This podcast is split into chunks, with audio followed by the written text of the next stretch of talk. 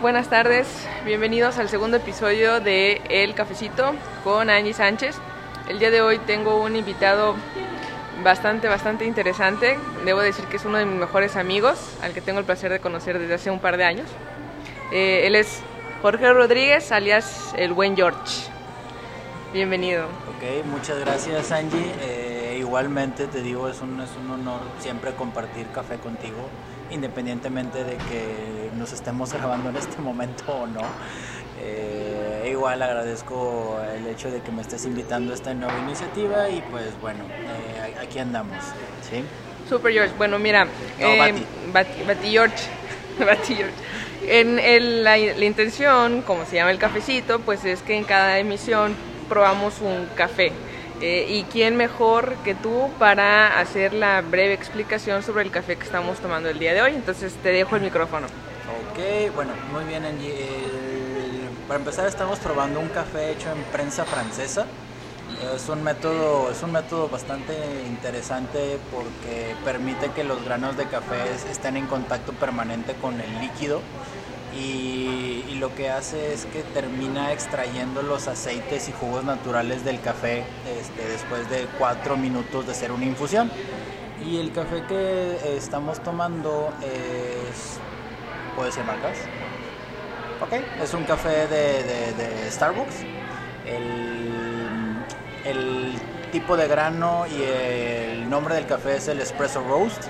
Es un café hecho con grano de Colombia, si mal no recuerdo, y con un tostado este, fuerte. Em, A muchas personas no les gusta mucho ese, tipo de tueste porque lo sienten muy amargo.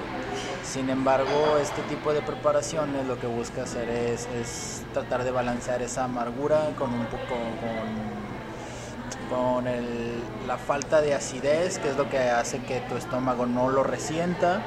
Más aparte, ya cuando ves preparado tu paladar, pues tiene ahí, eh, le encuentras ciertos saborcitos a, a caramelo o a nuez. ¿sí? Ok, bueno, eh, normalmente, bueno, eh, George eligió el café, entonces, ¿por qué? ¿Por qué elegiste este café? ¿Por qué elegí este café? Eh, simplemente porque creo que no había tomado un café fuerte en todo el día.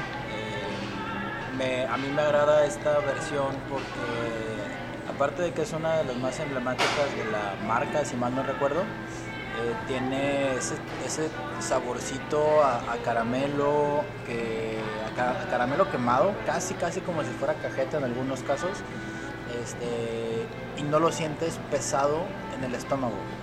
Si ustedes quieren como que saber qué tan bueno, qué tan malo le está haciendo a su propia digestión, si sienten acidez o un ardor al momento de estar tomando el café en el, en el estómago, eh, ese es un indicativo de que pues, puede que exista ahí algún, algún problemita con el sabor.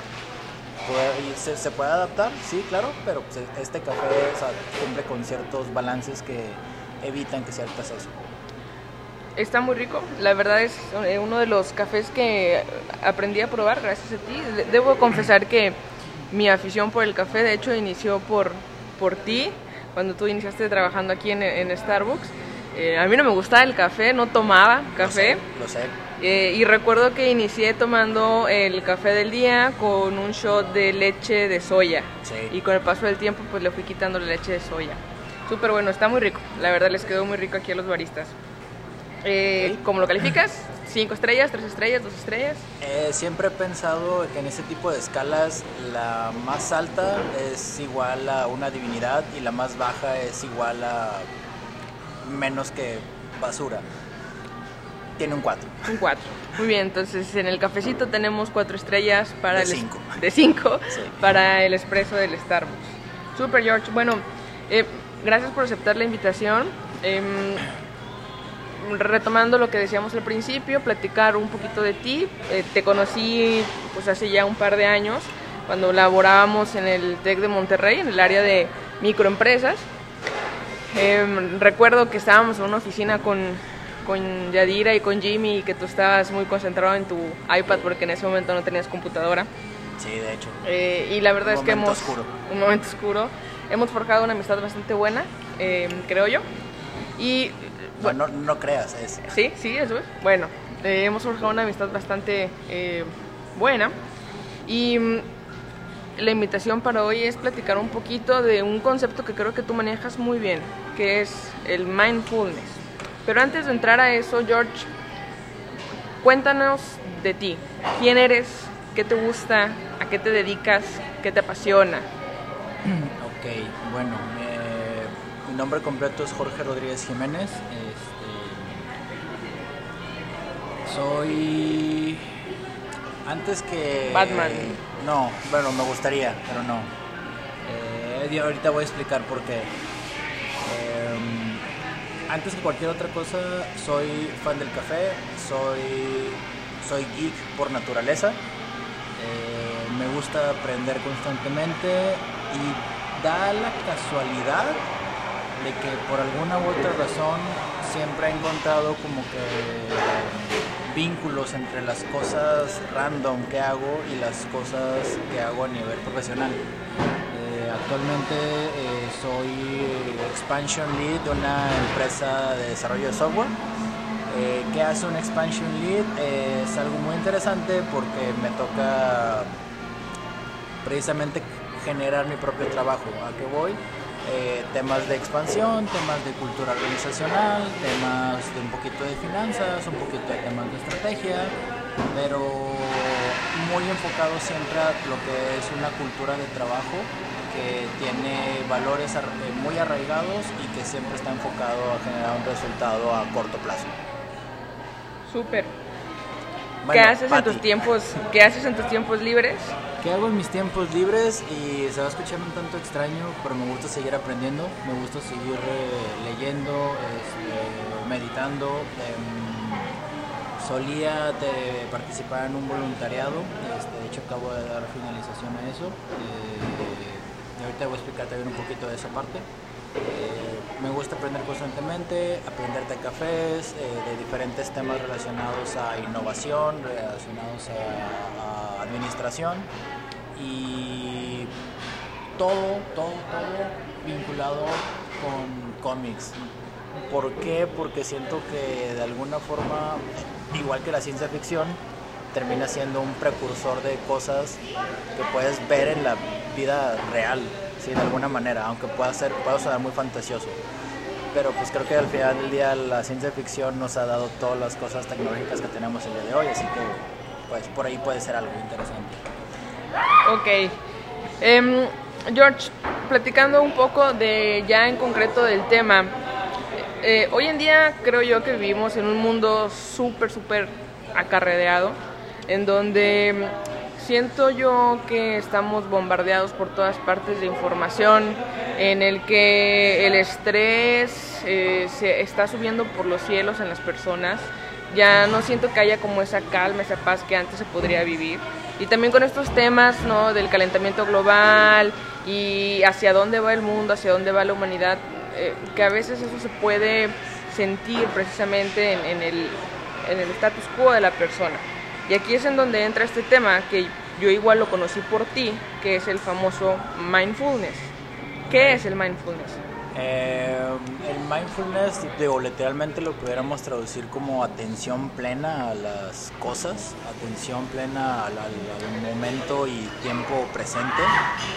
Eh, expandiendo un poquito el, comentario y tratando de explicar lo que es, este, lo que es el mindfulness, este, lo que mencionas ahorita de, los tiempos que vivimos y aterrizándolo también un poquito de tema de negocio, eh, se pudiera catalogar y pues por ahí lo pueden eh, googlear como tiempos de buca, buca siendo eh, volatility, uncertainty, complexity and ambiguity.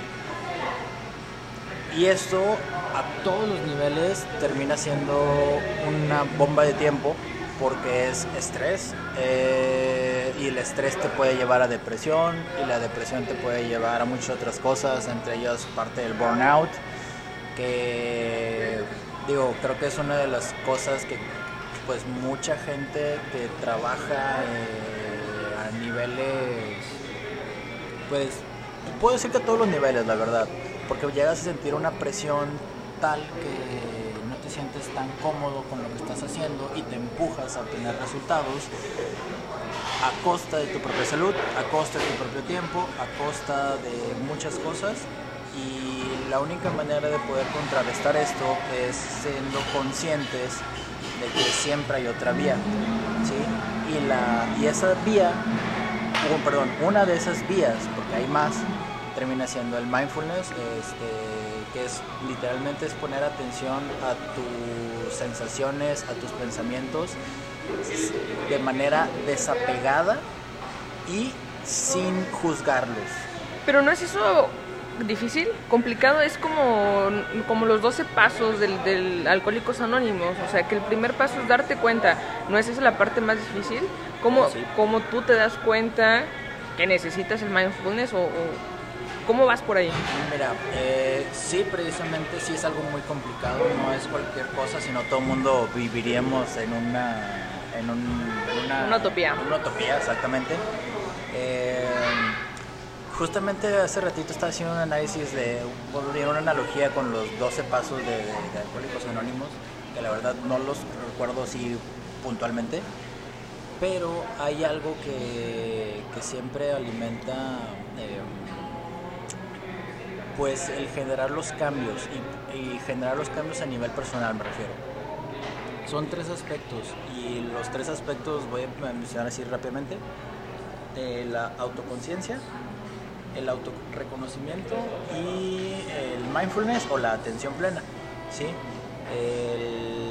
La autoconciencia es poder tener la capacidad de definir qué es lo bueno y qué es lo malo. Obviamente hay mucho alrededor, o sea, porque viene influenciado de, tu entorno, de tus padres, de tus experiencias. El autorreconocimiento. Perdona que te interrumpa ahí, pero ahí no está medio complejo, porque ¿Ah, para ti una cosa puede ser buena, que para mí tal vez esa cosa no es tan buena. Así es. Entonces, ¿cómo se define ahí? Digo, hay, obviamente, hay ciertas cosas que terminan siendo pues patrones ya más compartidos. Por ejemplo, no sé, salimos todos vestidos a la calle porque pues, si no estaríamos este, desnudos. Desnudos y pues no toda la gente compagina el ver el cuerpo humano de esa manera. Eh, digamos que pueden existir ciertos patrones de comportamiento que son mundial o globalmente aceptados, que son socialmente aceptados, son los más estandarizados, por así decirlo. Pero sí, en definitiva, siempre puede haber ahí alguna, alguna diferencia eh, en cuanto a, impresiones. Pero volvemos, cuando, cuando conoces la parte buena y la parte mala, independientemente de que sea bueno o malo para alguien más, tienes, tienes todo el espectro y tú decides hacia qué lado te quieres orientar. Es como el lado oscuro y el, y el lado luminoso de la fuerza. ¿sí? No quiere decir que, uno sea más que el otro, pero ambos se necesitan para que exista un balance. Y tú decides a qué lado te quieres mover. Ok. ¿Sí? Esa es la, por la parte de la autoconciencia. De la, la otra parte es el autorreconocimiento, que ese es un poquito más sencillo, entre comillas, porque habla de imagínate que tu cabeza o tu cerebro o tu sí tu cerebro es como si fuera un, rompecabezas y tú decides qué piececita le quieres agregar y qué pieza le quieres que, quieres cambiar este qué tan grande lo quieres hacer qué tan chiquito lo quieres hacer es reconocer aquello que te hace falta y mejorar aquello que, que tienes a tu disposición sí y sumado a lo anterior pues puedes empezar a agregarle cosas que vayan orientando ya sea o al lado luminoso o al lado oscuro de la fuerza. ¿Sí? Ok. Y después de eso ya llega la parte de la atención plena, que es el mindfulness. Y la atención plena quiere decir, céntrate en el tiempo presente. Y por centrarse en el tiempo presente eh, no quiere decir que tengas que apagar tu mente, no quiere decir que tengas que evitar todo ruido, no quiere decir que tengas que poner tu mente en blanco, no, más bien quiere decir que aceptes lo que está sucediendo y te desapegues de ello. No te juzgues, no te critiques, este, nada más siéntelo y con eso céntrate en lo que está sucediendo. ¿A qué voy? Como que muchas veces lo que está pasando en nuestras mentes es lo que hice hace media hora, más lo que voy a hacer dentro de media hora, más lo que voy a hacer mañana, más lo que voy a hacer pasado mañana, más cuando tengo que hacer la edición del podcast, más que tengo que regresar a la casa y tengo que limpiar esto, esto, esto y esto, y no estoy disfrutando de, de la experiencia que tienes en el momento. Porque te puedo apostar que es muy diferente tomar un café cuando no tienes ningún tipo de preocupación a cuando tienes todas las preocupaciones del mundo, aunque sea el mismo café bajo las mismas condiciones, eh, casi casi al mismo tiempo. Te vas a ver diferente. Así es. Entonces, a ver, aclárame algo. ¿El, el mindfulness es lo mismo que meditar? Más bien el mindfulness se obtiene a través de prácticas de meditación. ¿Sí? Eh, las prácticas de meditación te llevan a ciertos ejercicios, son algunas cosas, son, temas de respiración, son temas de, pues, bueno, en inglés le llaman loving kindness, este, que sería pues compartir pues, bondad amorosa, ¿sí? que es desearle bien, desearle amor a todas las personas, a todos los seres vivos. Y hay diferentes este, ramificaciones de meditación. Y una de esas meditaciones es la meditación mindfulness, que es centrarte en el tiempo presente, independientemente de todo lo que pueda estar sucediendo. Sí, es imagínate, y supongo que por ahí puede que haya gente que haya usado Headspace. Imagínate que tienes que cruzar una. Es la aplicación de los de los monitos animados. Exactamente. Sí. Eh, hay una, la animación pues como la más sencilla de explicar eh, el mindfulness es, imagínate que tienes que cruzar una carretera que está llena de, coches a cada momento, pero que llega a haber lapsos en donde esos coches no pasan. ¿sí? Esa carretera es tu mente. Cuando tú comienzas a aceptar que tu mente siempre tiene pensamientos a cada, a cada instante, puedes encontrar patrones, puedes encontrar prácticas para identificar en qué momento esos pensamientos pues van más despacio o comienzan a acelerarse y puedes encontrar el tiempo en donde puedes cruzar sin tanta complicación. Ok. ¿Cómo, cómo llega esto a tu vida? ¿Cómo llega el, el, el, término? ¿Cómo llega la, la, ideología del mindfulness? Eh, esta es una parte que todo el mundo me va a decir que estoy loco eh, y francamente pues no importa yo llegué, bueno, más bien, primero, primero llegué a la parte de meditación y luego llegué a la parte de mindfulness. Por ahí del 2014, más o menos, este, pasé por una etapa, pues lo puedo decir abiertamente, de, de depresión. Y en esa etapa de depresión, yo comencé a releer cómics. Y uno de esos cómics que releí fue de Batman. Eh, he ahí porque puedo hacer muchas alusiones a cómics y a palabras que tengan el, prefijo Bati. Digo, no es por nada que tu cuerpo esté ya casi todo tatuado de Batman. Sí, sí, sí, sí. Tengo de ocho tatuajes que tengo, tengo siete de Batman. Este, ya se pueden dar una idea. Eh, y, y, faltan más. Todavía están en proceso varios. Pero, pero bueno, en una de esas historias que releí eh, utilizaban un término que a mí me llamó mucho la atención, que era togal. Era un ritual de meditación en donde el personaje, en este caso Batman, meditaba durante X tiempo con el objetivo de encontrar cierta paz interior que le permitiera...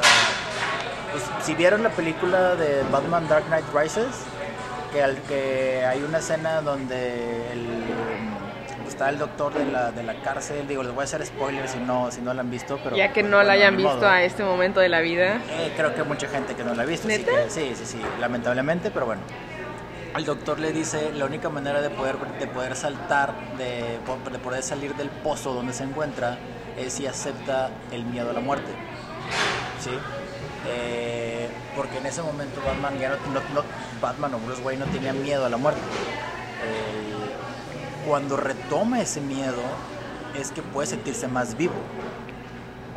Y el Togal eso era lo que buscaba, que pudiera sentir tanto la vida como la muerte como un continuo y que pudiera empujarse por los dos motivadores este, principales que existen, y eso no me lo estoy sacando del cómic, sino que son dos motivadores que existen en, en, la realidad, que uno es el miedo y otro es el amor.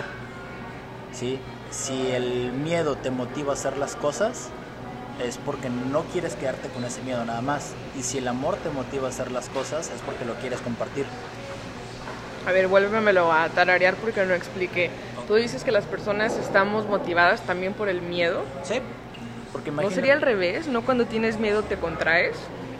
En teoría te contraes, pero si... Más bien el, el miedo es el que te hace que tomes decisiones. Te contraes para entender y para tomar riesgos calculados. ¿Sí? Imagínate que llega un oso ahorita y obviamente el miedo te va a hacer tomar una decisión. O te quedas quieta, o te quedas tirada, o sales corriendo. O sea, el miedo te está haciendo, te está, moviendo algo. O imagínate que llegara un gatito chiquito, así todo bonito, peludito, color naranja, así suavecito. Pues obviamente puedes llegar a sentir cierta ternura y pues la ternura viene derivada de, de la parte amorosa.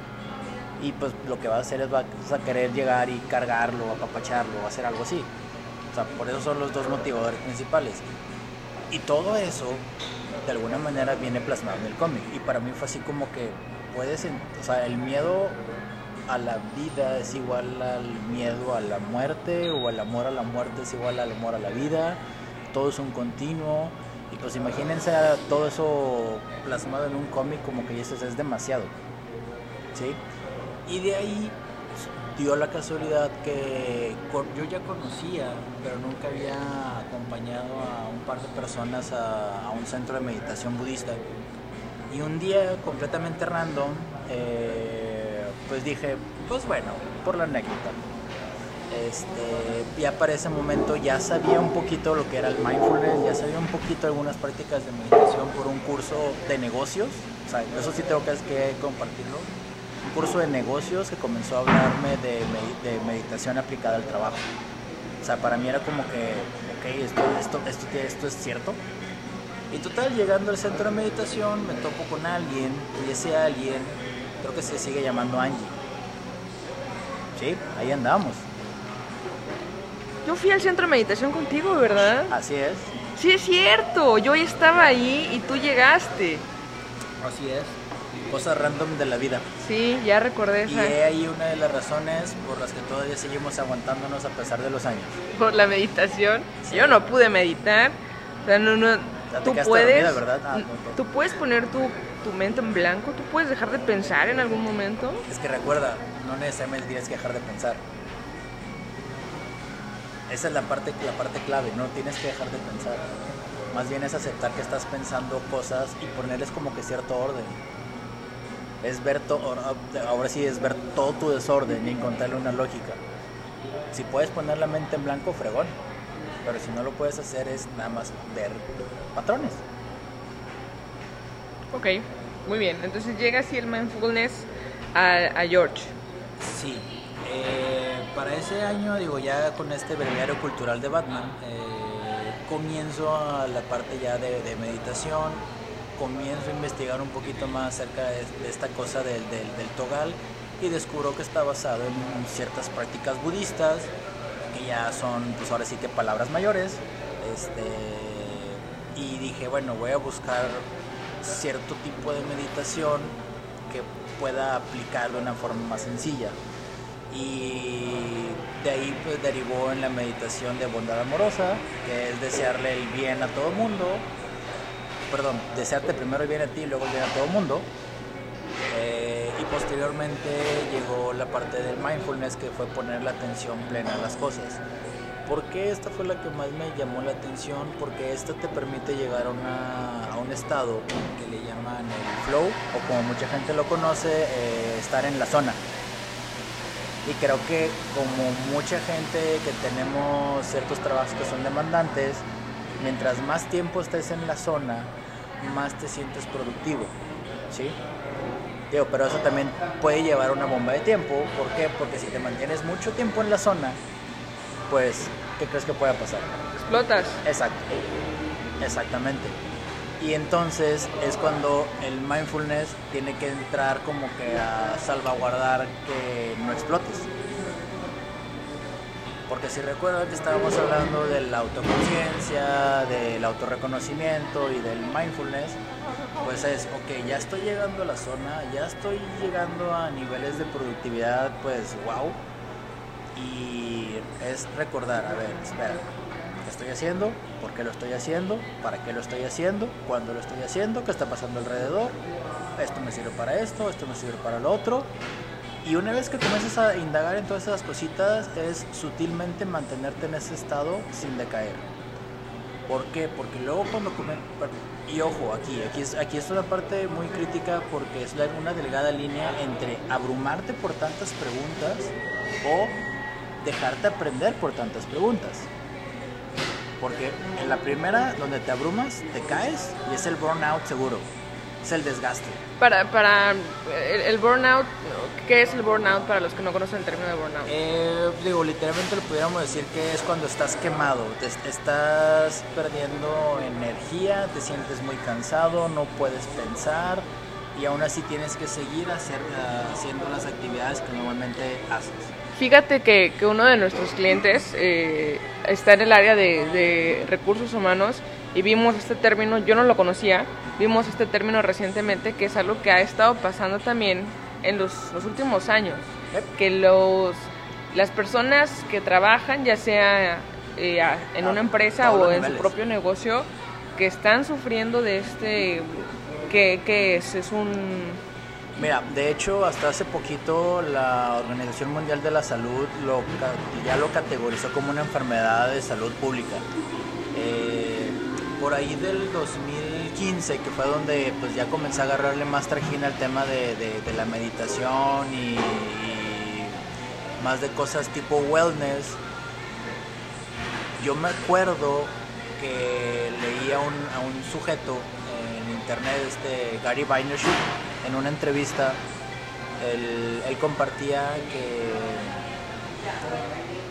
que desafortunadamente el hecho del de la práctica del mindfulness o de todo ese tipo de, cuestiones como el yoga, pilates o todas esas cosas que pueden ser más del new age, más como que para relajarse, más de un ambiente medio hipioso, medio millennial si lo quieres ver, que iba a ser una moda pasajera, pero y, que, iba a generar un boom enorme. O sea, y lo puedes ver, hace cinco años, ¿cuántos centros de meditación había? ¿Cuántos centros para practicar yoga había? Y durante, y en este, en este lapso, perdón, comenzaron a crecer muchas opciones para el público. Y así como comenzaron a salir, también comenzaron a apagarse. Y ahorita las que se mantienen son las que han tenido ciertas ofertas pues más importantes. Y y ojo, aquí no, no estoy desvirtuando las iniciativas de nadie, sino que muchas veces estas iniciativas más que nada han sido por tema de negocio, más que por tema de verdadera preocupación por el bienestar. ¿sí? Justamente en octubre del año pasado comenzó a hacerse pues ya de uso público el que en octubre de este año iba a entrar una norma de salud para las organizaciones en México, este, donde ya ibas a tener que considerar factores de riesgo psicosocial para evitar que tus empleados sufran de este tipo de situaciones. Porque obviamente eso genera repercusiones a nivel negocio, pero más que repercusiones a nivel negocio, hay repercusiones a nivel individual y pues ya esto ya te da un problema social. Ok. ¿Cómo, ¿Cómo aplicamos este término en el día a día dentro del, del hacer del trabajo? Es muy complejo y te diría que tiene que venir directamente de, ahora sí que de la razón de ser de, de, la empresa, de la iniciativa de negocio que tengas. Porque no voy a quemar ninguna marca ni nada por el estilo, pero es que pero se vuelve muy complejo que marcas muy grandes con miles de empleados tengan esa preocupación individual por el bienestar, ¿sí? Porque imagínense, es una maquinaria gigantesca que tienes que mover y pues para mover una maquinaria enorme representa mucho esfuerzo, mucho dinero y mucho tiempo. Si la organización no está preparada desde la raíz, ¿a qué me refiero? Desde que genuinamente esté interesado en el bienestar del individuo, es complejo. No estoy diciendo que, no, que, sea imposible, sino que es, es complejo. ¿Qué, ¿Qué, se pueden hacer? Eh, no, no me gusta decir como ese tipo de cosas de que, ah, es que tienes que darles este, salas este, tipo Google. lúdicas, y de que vas a jugar con el futbolito, que el pop, que las maquinitas. Sí, está, está bien, está, está padre, te ayuda a despejarte un ratito. Y de alguna manera, eh, hace años, este, pues fue una tendencia y sigue siendo tendencia en algunos lugares del mundo. Eh, pero eso no es necesariamente la solución a los problemas. ¿sí? Porque te pueden dar todos los puffs, todas las maquinitas, todas las comidas gratis del mundo y aún así tú puedes estar viviendo con estrés constante. ¿Cómo puedes detectar que sufres de estrés en el trabajo? ¿Cuál, sería como el punto número uno que una persona, ya sea que trabaja en una organización o que dirige una organización, deba tomar en cuenta para decir, híjole, esto es estrés. Eh, y, hablo, perdón, hablo de un estrés constante, ¿no? Porque si hay veces que, oye, entraron muchas órdenes de trabajo en el día y pues sí, tu ritmo de trabajo aumenta, pero un estrés constante que en un punto te pueda llevar a cuestiones de salud mucho más importantes. Ah, bueno, ese es un estrés de, del bueno, o sea, el estrés bueno no hay bronca porque te empuja a hacer las cosas. De hecho, se recomienda que tengas ese estrés bueno porque te lleva a que, a que obtengas el flow, que entres en la zona, porque es, ah, ok, es un reto que tengo y mis habilidades están un poquito debajo de ese reto y pues entonces subo mis habilidades para, para equipararlas. Pero ya cuando estamos hablando de un estrés en donde te estás fastidiado y quieres, ahora sí que eh, recordarle la progenitora a medio mundo, eh, creo que lo principal, por lo menos lo que me pasó a mí y a muchas personas que conozco, es comienzas a perder la noción de tu tiempo personal con tu tiempo laboral no sabes en qué momento estás dejando de trabajar o no sabes si has dejado de trabajar. Eh, puedes que tengas eh, algún problema con tus seres queridos o si tienes problemas para evidenciar quiénes son tus seres queridos, esa es una alarma gigantesca ahí. Eh, que, no, que no aprecies las cosas que tienes a tu alrededor a pesar de, tenerlas, es este, pues, otro, otro de los signos o sencillamente que ni siquiera tengas ganas de, levantarte a hacer las cosas o que digas, ay, si hoy llego tarde no pasa nada, o de que, ah, no, lo compenso mañana. Con que lo hagas una sola vez es como que es un precursor de que algo está sucediendo ahí. Aquí, para, un, para una persona que tiene un trabajo, no sé, de 9 de la mañana a 6 de la tarde, hasta cierto punto puedes decir, bueno, yo a las 6 de la tarde dejo de pensar en la chamba, ¿no? pero ¿cómo le hace un emprendedor? Alguien que está iniciando su negocio, alguien que está durante el primer año de vida de la marca. Híjole, ¿cómo puedes desafanarte y decir hasta aquí llega mi trabajo y aquí ya es tiempo personal? Ok, digo, aquí creo que hay dos cosas. O sea, imagínate que tú te levantas a las 6 de la mañana y de repente apareces en la oficina y no recuerdas cómo llegaste a la oficina. Esa es otra de las alarmas, ¿eh? Cuando no recuerdas qué hiciste ni cómo llegaste a algún punto. O sea, como que lo haces muy en automático. Tan en automático que se te borra del cassette. Que no sabes en qué momento te moviste, no sabes qué hiciste, pero llegaste a donde tenías que llegar. ¿Por qué? Porque se te fue el tiempo rapidísimo. Y yo siempre lo tomo con una analogía de uno de mis libros favoritos, Diablo Guardián de Javier Velasco, que la expresión es, siempre quiero vivir el mañana, si es posible desde hoy. Y la explicación que dan de esa, de, esa frase es, siempre quiero estar acelerándome tanto que ni siquiera, estar, ni siquiera quiero estar en tiempo presente. ¿sí? Cuando estamos así nos empujamos a, sacar las cosas del trabajo, ya es una alarma bastante fea. Pero ahora, ok, terminas el trabajo a las 6 de la tarde. ¿sí? y luego te metes al, al tráfico y es otro estrés. Luego llegas a la casa y La basura. y la basura Y la ropa. y limpiar y los niños si tienes o sacar a los perros o El ciertas súper. cosas el súper responsabilidades normales y obviamente te abrumas porque quisieras tener tiempo para ti y luego, luego cuando ya lo terminas haciendo tienes que dormirte porque ya te quedan un par de horas antes de regresar nuevamente a la rutina ¿sí? en el caso del emprendedor es algo también muy complejo porque pues es, es responsable de absolutamente todo. Si él no está bien, el negocio no está bien. ¿sí? Si él no se levanta a, trabajar a X hora, el negocio no comienza a operar a, a un par de horas después.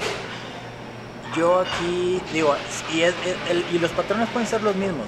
¿sí? Eh, puede que te sientas tan abrumado o abrumada que se te va el tiempo y decidiste y decías comenzar a trabajar a las 10 y comenzaste a trabajar a las 7 de la mañana y según tú ibas a parar a las 4 de la tarde, pero como en- entraste en la zona y no supiste en qué momento pasó el tiempo, ya son las 7, 8 de la noche y ni siquiera has comido tu primer alimento del día. Y pasa. Te ha pasado a ti, me ha pasado a mí, le ha pasado a mucha gente. ¿sí? Eh, y a quienes no les ha pasado, benditos sean, la verdad.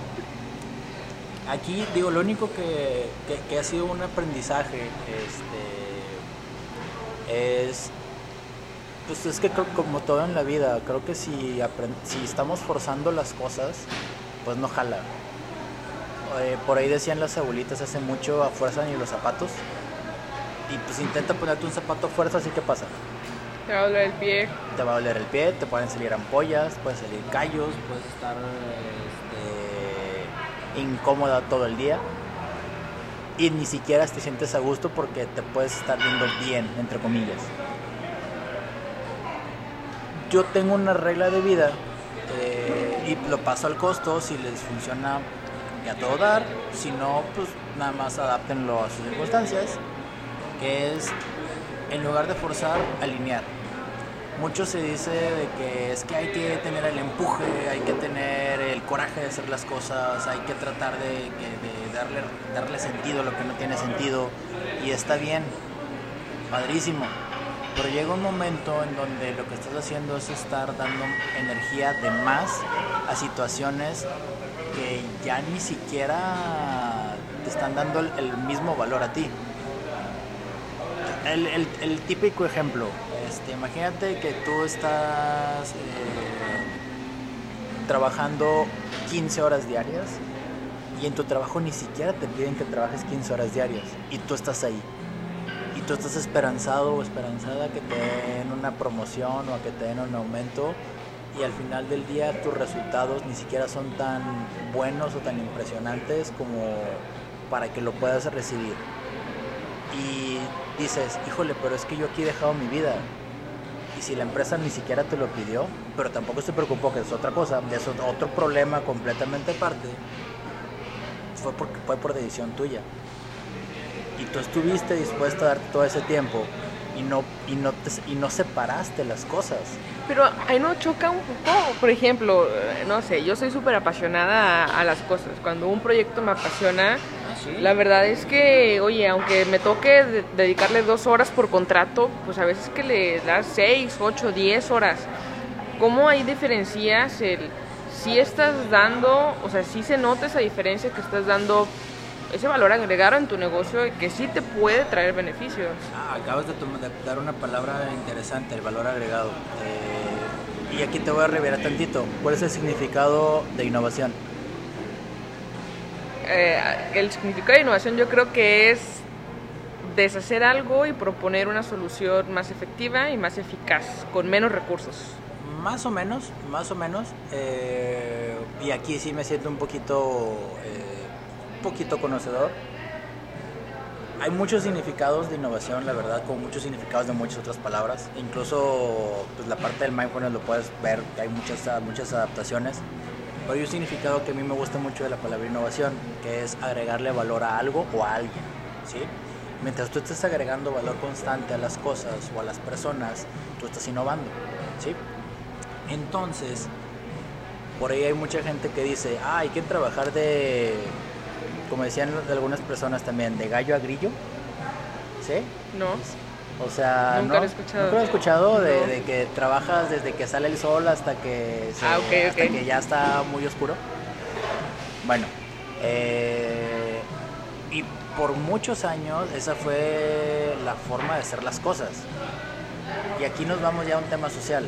Nos vamos al tema de que esa fue la mentalidad de los baby boomers, esa fue la mentalidad de los Gen Xers. Quizá no es tanto la mentalidad de un millennial. ¿Por qué?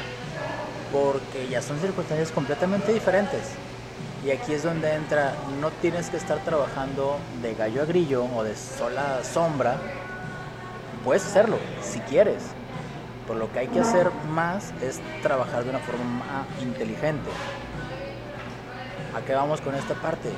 Si trabajas 15 horas, ¿es el mismo rendimiento que tienes en la hora 1 a la hora 15? No. No necesariamente. Y aquí es donde vuelvo a, a- a utilizar esta expresión de que si no aprendemos a alinear las cosas, estamos forzando las cosas. Puedes trabajar 15 horas si no hay ningún problema contigo, si tu organismo te lo permite, si, si, eh, si sientes la energía suficiente. Pero para poder hacer eso tienes que procurar tu entorno. Y el procurar tu entorno nuevamente tiene que ver con que sepas tu sepas qué es lo que quieres, que es tu autoconciencia, sepas qué necesitas, que es tu autorreconocimiento y que sepas qué es lo que está pasando, que es el mindfulness. Si no sé si tiene cierta lógica aquí, Sí. ¿sí? O estoy diciendo puras loqueras. Eh, a veces. Ok. Pero creo que esto sí tiene algo de lógica. ¿Qué, recomendaciones podrías... eh, Tú trabajas en esta área, en donde estás ahorita. Eh, ¿Qué recomendaciones podrías darle a las dos partes, al empleado y al empleador? Voy a comenzar con el empleador. Primero que nada, tienes que dejar las cosas que, que estás haciendo. ¿Y a qué me refiero? Es hoy día para poder competir a cualquier escala ya no es nada más de de ponerle un botoncito nuevo, de ponerle un colorcito nuevo, este, sino tiene que ver incluso con la experiencia tanto dentro de la empresa como la que viven los clientes, ¿sí? En una ocasión, y tampoco voy a quemar marcas, me pidieron preparar un, un- formato de trabajo para, para que una empresa hiciera el traslado de, la- procesos análogos a temas digitales. Literalmente me dejaron una transformación digital. La transformación digital es utilizar eh, tecnología para facilitar los procesos. ¿sí?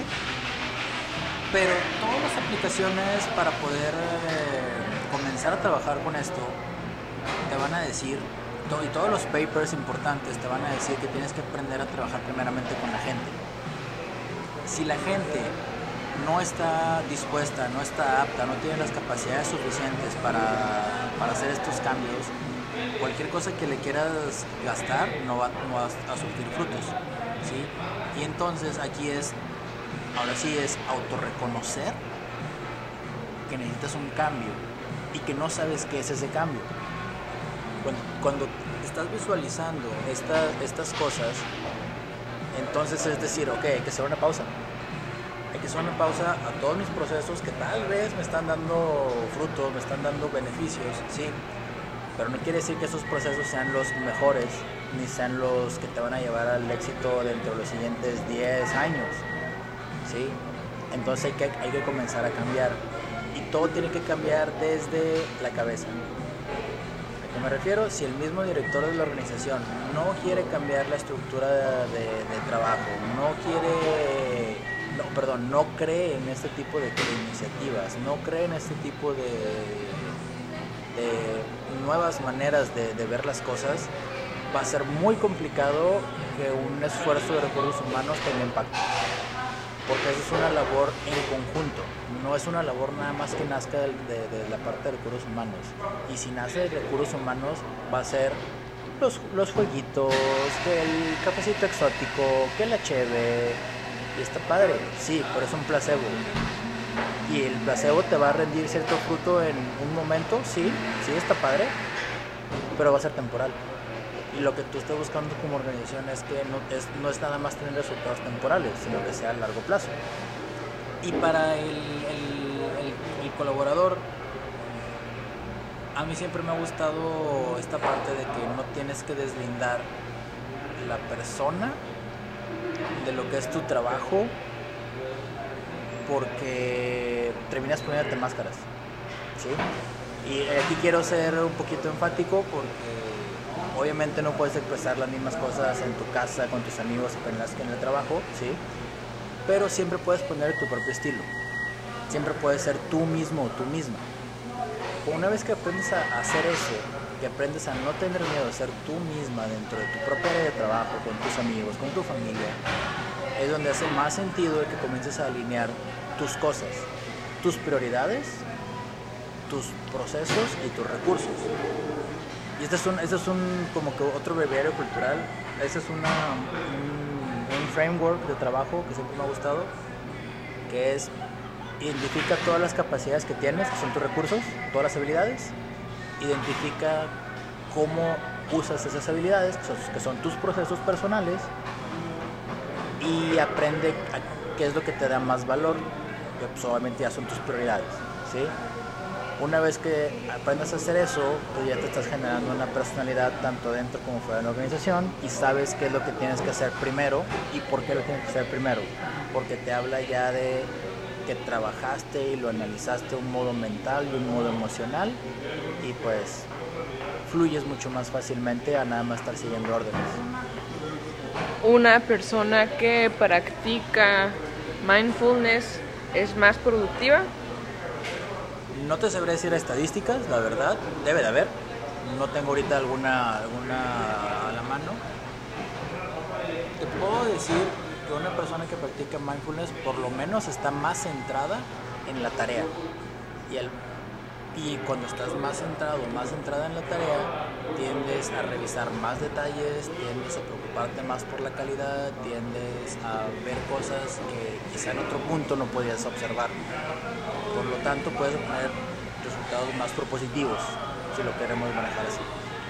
Ok, y ahora una persona o, más bien una organización que implementa este tipo de prácticas puede ver un resultado positivo dentro de las ventas de la organización? Sí, sí. ¿Eso está comprobado? Eh, sí, nuevamente no tengo, tengo este, estadísticas a la mano, puedo decirte un par de referencias. Eh, Peter Senge del MIT, Edgar Shane del MIT son de las mentes pues, más metidas en temas de cultura organizacional y aplican ese tipo de cosas. Otto Scharmer igual, de, igual del MIT. Este, ellos hacen mucho énfasis en que las personas que están más alineadas a un nivel emocional y un nivel racional consigo mismas y con las organizaciones tienden a, a evitarse dolores de cabeza, tienden a proponer más cosas y tienden a generar cambios más radicales. Eso sí, varía mucho de persona a persona y varía mucho de organización a organización. Si nos vamos a, aplicar un cambio organizacional e incluso aunque sea nada más a nivel recursos humanos, para que puedas ver efectos te puedes tardar variando de un par de meses a un par de años. Este tema es creo muy interesante em, y va a tener mucha relevancia en los últimos meses. Claramente que, que, que en este paso de tiempo no, no podríamos cubrir precisamente todo lo que quisiésemos cubrir pero si la gente está más interesada, tengo entendido que tú das un tipo de cursos o talleres que van relacionados a mindfulness. Eh, ¿En dónde te pueden encontrar? Eh, bueno, este, para, cerrar también hoy otro comentario, yo mencionaba que hasta hace poquito estaba haciendo un voluntariado En ese voluntariado lo que aplicó es un complemento de lo que es meditación de mindfulness con un poquito de ciencias de la felicidad, este, que terminan siendo recetas, prácticas, comportamientos, patrones para ser más pleno en diferentes aspectos de la vida. Este, los resultados son muy variados, eh, sin embargo, pues siempre tienes como que un mensaje de cambio. Eh, ¿Puedo decir mi correo? Sí, claro. Eh, mi correo sería Jorge Rodríguez, jmz.gmail.com. yo trabajo de tiempo completo en, una empresa de software, como lo mencionaba, pero me tengo oportunidad de poder trabajar diferentes cursos los trabajaba en un centro de rehabilitación con resultados buenos. Eh, lo he llevado a, comunidades rurales.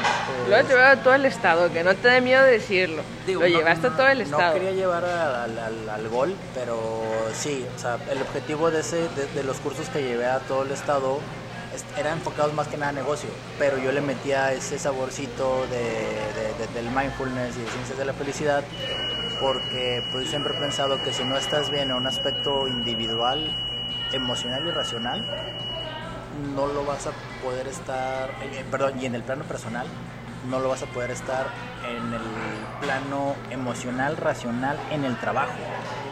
O sea, por lo tanto, hace pues, más sentido el que quieras alinear las cosas en todos los ámbitos. ¿Y? Perfecto, George. Bueno, gracias por haber aceptado la invitación, por haber aceptado el café. Eh, creo que estuvo bastante rica la tacita de café del día de hoy. Sí, así es. Es un tema muy, muy importante. Eh, y bueno, ya les compartiste tu correo electrónico por si quieren saber un poco más de este tema de negocios. Yo sí puedo recomendar ampliamente a, aquí a mi compi George. Y pues nada más, muchísimas gracias por, por haber venido a tomar esta taza de café conmigo. Al contrario, Angie, muchas gracias y ya sabes, cada vez que quieras... Eh, tomar café, aquí andamos.